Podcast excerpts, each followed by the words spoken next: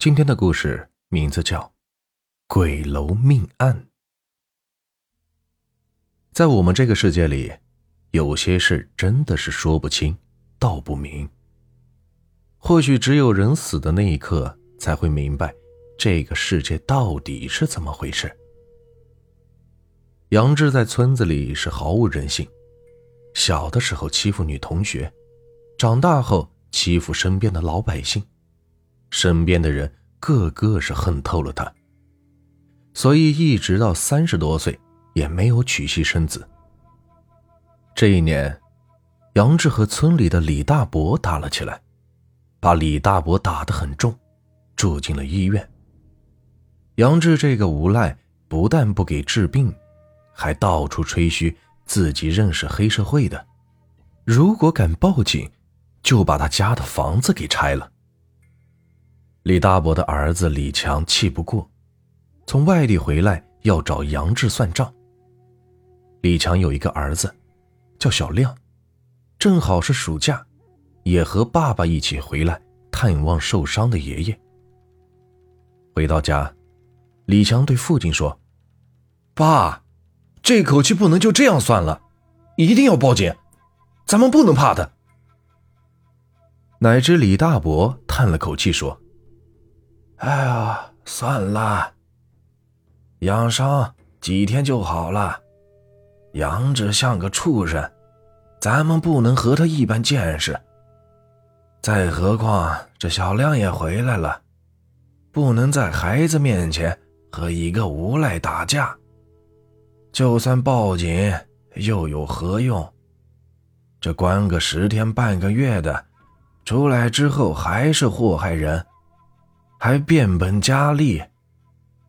父亲劝住了儿子。小亮由于年纪小，只有十岁，并没有把这件事放在心上。可是杨志却很害怕。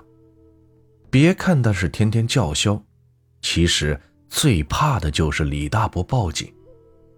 因为这一年前他和别人打架进去过，蹲了半个月的监，在里边受到什么样的待遇？可想而知。所以，听说李强回来了，便坐卧不安，不停的在李家附近转悠，看李家人有什么不正常的反应。这时，贪玩的小亮走出了大门，杨志是灵机一动，笑呵呵的招呼道：“嘿嘿，亮亮，过来，还认识我不？”亮亮点了点头，说。认识啊，但是你身后的人我不认识。杨志一愣，回过头去看，但是什么都没有。他皱着眉头问：“胡说八道什么呢？哪里来的人呢？”小亮执着的说：“有，就是有，就在你身后，很长的头发，还用手抓你的肩膀呢。”这个时候，太阳刚落下去。难道鬼就出来了？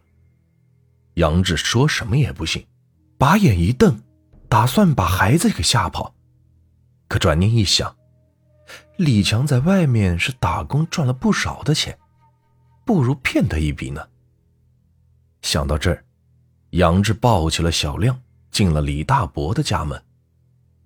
李大伯见到杨志抱着孩子进来，也是吓了一跳，以为这个家伙要伤害孩子。刚要斥责，杨志却笑呵呵地说：“嘿嘿，李大伯，我错了，我是来给你道歉的。”李大伯愣了一下，但是他心地善良，与人为善，说：“嘿嘿，你小子真是得改改了，看你还没娶老婆，我就不和你一般见识，知错就好了。”杨志接着说：“大伯啊，刚才这孩子说我的身后有人，这大白天的，这不是说鬼话吗？我怀疑这孩子是得了鬼入眼的病呢。”李大伯和李强都是吃了一惊，问：“什么是鬼入眼病？”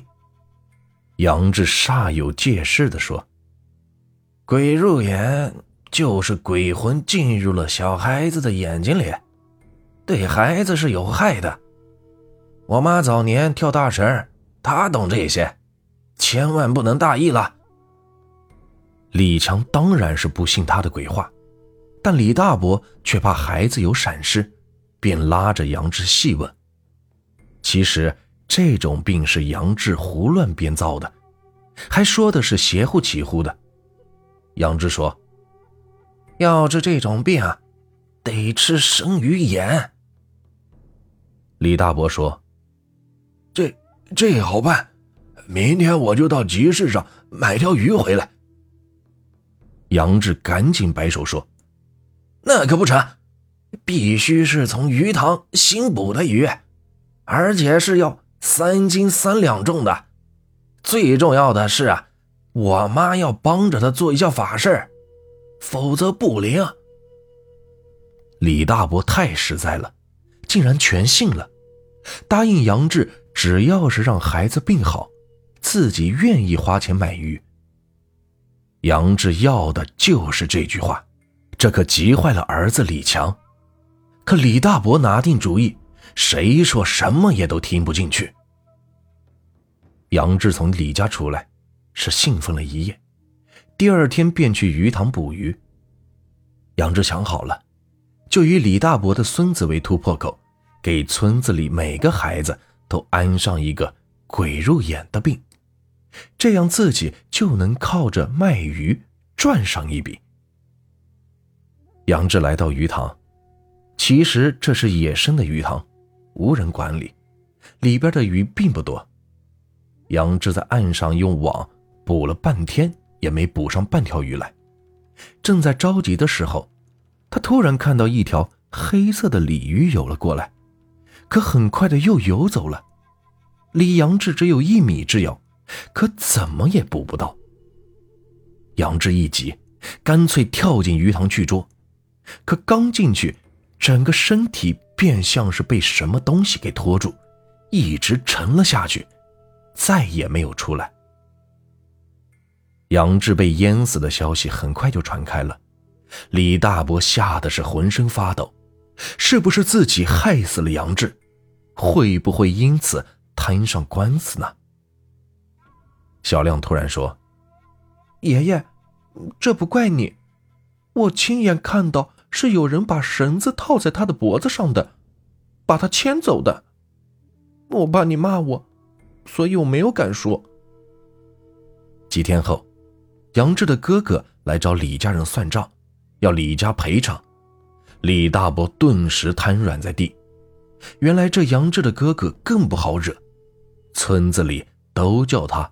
老狼，李大伯怕给家人带来麻烦，只好答应赔偿，让他第二天来取钱。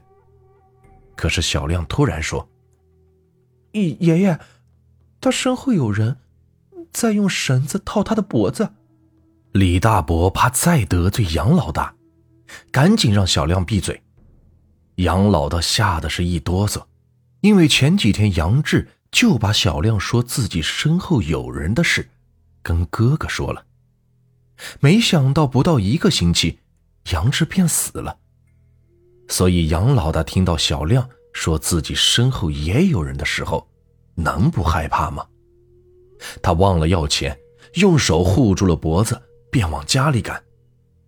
也许是心急，也许是害怕，可刚进家门就跌了一跤，脖子。正好卡在铁栅栏上，由于四周当时没人，一直卡了三个小时才被人发现。可这时，人已经死了。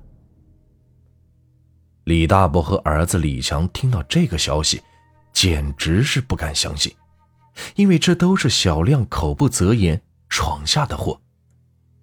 李大伯听人劝，赶紧带着孩子去当地的寺庙。找高僧驱邪，可高僧微微一笑说：“哈哈哈，驱什么邪？小孩子不过十二岁，天眼未关闭，看见鬼魂再正常不过。心中无邪的人，听了会一笑了之，鬼祟也无可奈何；而作恶多端的人，本来心中就有鬼，处处提防，反倒是让鬼怪钻了空子。这或许就是不做亏心事儿，不怕鬼敲门吧。这个故事就结束了。如果你们喜欢我的故事，就请关注和订阅吧。接下来呢，我会带来更多好听有趣的故事。感谢你们的收听。